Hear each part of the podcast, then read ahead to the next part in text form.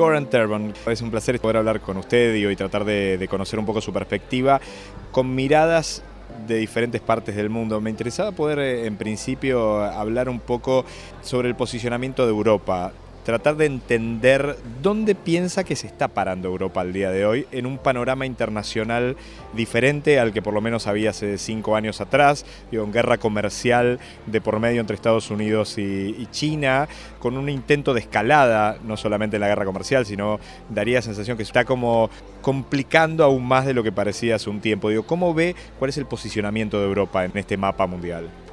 Europa se ve en, una situación muy difícil, muy eh, complicada. Tradicionalmente eh, Europa ha sido estrechamente ligado a los Estados Unidos y seguidora de, todas las políticas eh, americanas. Pero con la llegada de, Trump en la Casa Blanca, esta alianza se, uh, no hay una ruptura, pero hay una alienación sobre todo entre Alemania y, los Estados Unidos. Por otro lado, Europa no se siente fuerte y unida para, para enfrentar a los Estados Unidos. Entonces es una situación muy, difícil. Trataron de, mantener, por ejemplo, el, el tratado con Irán, pero se ve que es imposible, aunque los europeos están ensayando de, eh, encontrar una solución, pero parece que Europa no puede circunnavegar la, la guerra económica contra Irán, aunque oficialmente Europa por la primera vez está directamente desobedeciendo los Estados Unidos, pero no tiene la, la fuerza y la unidad para, para hacerlo. En cuanto a, la guerra económica contra China, bueno, esto es un poco más fácil para Europa de aceptar, aunque no, no, hay una unidad clara en la política europea sobre esto, pero los sentimientos anti-chino están aumentando en la Europa política y se ve que con algunas calificaciones y unas reservaciones, los europeos tienden a seguir los Estados Unidos. Pero eh, la cosa está todavía un poco abierta. Se ve en, el conflicto sobre la empresa china Huawei, que ahora los europeos, los países, los políticos europeos han llegado a ser muy sospechosos en frente a Huawei, pero eh, todavía no hay una ruptura o una prohibición de Huawei. También Inglaterra, Reino Unido, tiene sus reservaciones en, frente a la política americana eh, en frente a China. ¿Esto da la posibilidad de llegar a un conflicto armado en el cual países de Europa con Estados Unidos se alíen a pesar de las diferencias en contra de China o no es un panorama previsto al de hoy, solo queda en la guerra comercial? Bueno, eh, no, creo que un, conflicto armado entre eh, China y los Estados Unidos es un riesgo para el, futuro a corto plazo, pero probablemente la, la guerra comercial va a endurecerse con algunas calificaciones y algunas reservaciones, los europeos probablemente seguirán los Estados Unidos. Pero el, problema de, Europa es que ha perdido su, su dinámica y el sueño europeo, es decir, el sueño de una unión cada vez más estrecha entre los pueblos europeos este sueño, esta idea fundamental de la Unión Europea ha terminado. Y ahora la Unión Europea es bastante dividida.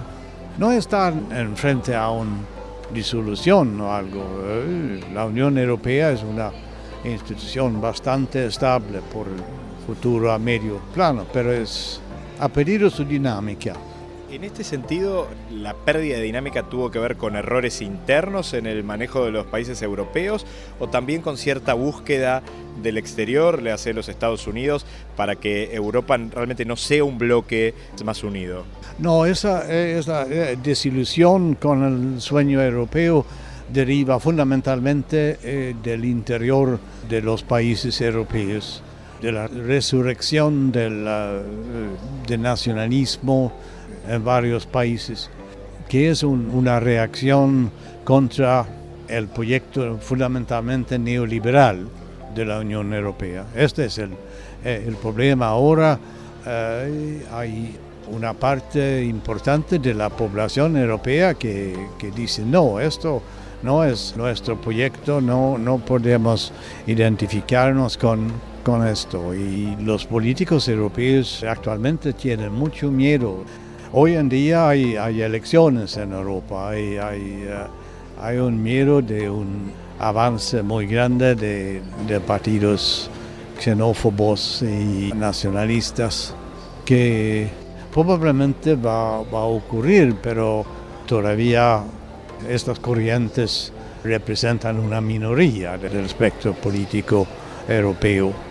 Nos da la sensación, digo, que la derecha tuvo un cierto, no sé si resurgimiento, pero sí en todo caso, en los últimos años, cierta coordinación internacional, digo, porque en Estados Unidos Donald Trump, asesor de Donald Trump, Steve Bannon, asesoró a Bolsonaro en Brasil, eh, a Salvini en Italia, digo, ¿hay una coordinación más estrecha de la derecha al día de hoy a nivel internacional? Sí, esto es claro, y la derecha nacionalista y xenófoba ha, obtenido mucha inspiración del discurso de Trump, de la política de Trump. America first, Italia first, Italia first, eh, eh, etc. Pero esta eh, es, otra cosa. estos partidos y, movimientos surgieron antes de Trump, más o menos por la misma razón que el movimiento apoyando a la victoria electoral de, Trump. Pero algo nuevo es una cooperación internacional entre las extremas derechas de, Europa Occidental eh, y los Estados Unidos. Tiene una potencialidad peligrosa, aunque no creo que la misión de, de Steve Bannon en Europa hasta ahora no ha sido tan exitosa. Pero es, es verdad que ha planteado instituciones para entrenar cuadros de la extrema derecha en, en toda Europa y parece que hay bastante de fondos para uh, financiar este proyecto. Aunque si Trump va a perder en 2020, entonces esta eje pierde por lo menos algo de su, su fuerza. Pero por otro lado, con una nueva victoria de Trump, se debe prevenir una, uh, una colaboración más fuerte y más institucionalizada entre la extrema derecha norteamericana y la extrema derecha europea. En términos de desigualdad, estamos viendo situaciones muy complejas, digo, con eh, democracias con rupturas importantes en diferentes partes, seguramente con el surgimiento de estos movimientos de con el avance hacia el poder. En términos de migraciones, en donde se amplían las lógicas de la desigualdad, digo, ¿cuál es su análisis con respecto al mapa de conquistas que habían sido ganadas que parecen haberse perdido en los últimos años, sobre todo en términos de Latinoamérica? En América Latina, durante el oleada de centro izquierda, al comienzos de este siglo, lo que eh, hubo una igualización, pero generalmente no, no más que una reversión a la situación distributiva en América Latina antes de las dictaduras militares. Un regreso a la situación a comienzos de los años 60 con la excepción de Bolivia. Un proceso nuevo, decididamente sí, modificado. Un proceso nuevo, sí. Pero actualmente se ve, por lo menos en, en Brasil, un nuevo ciclo de, de, desigualdad.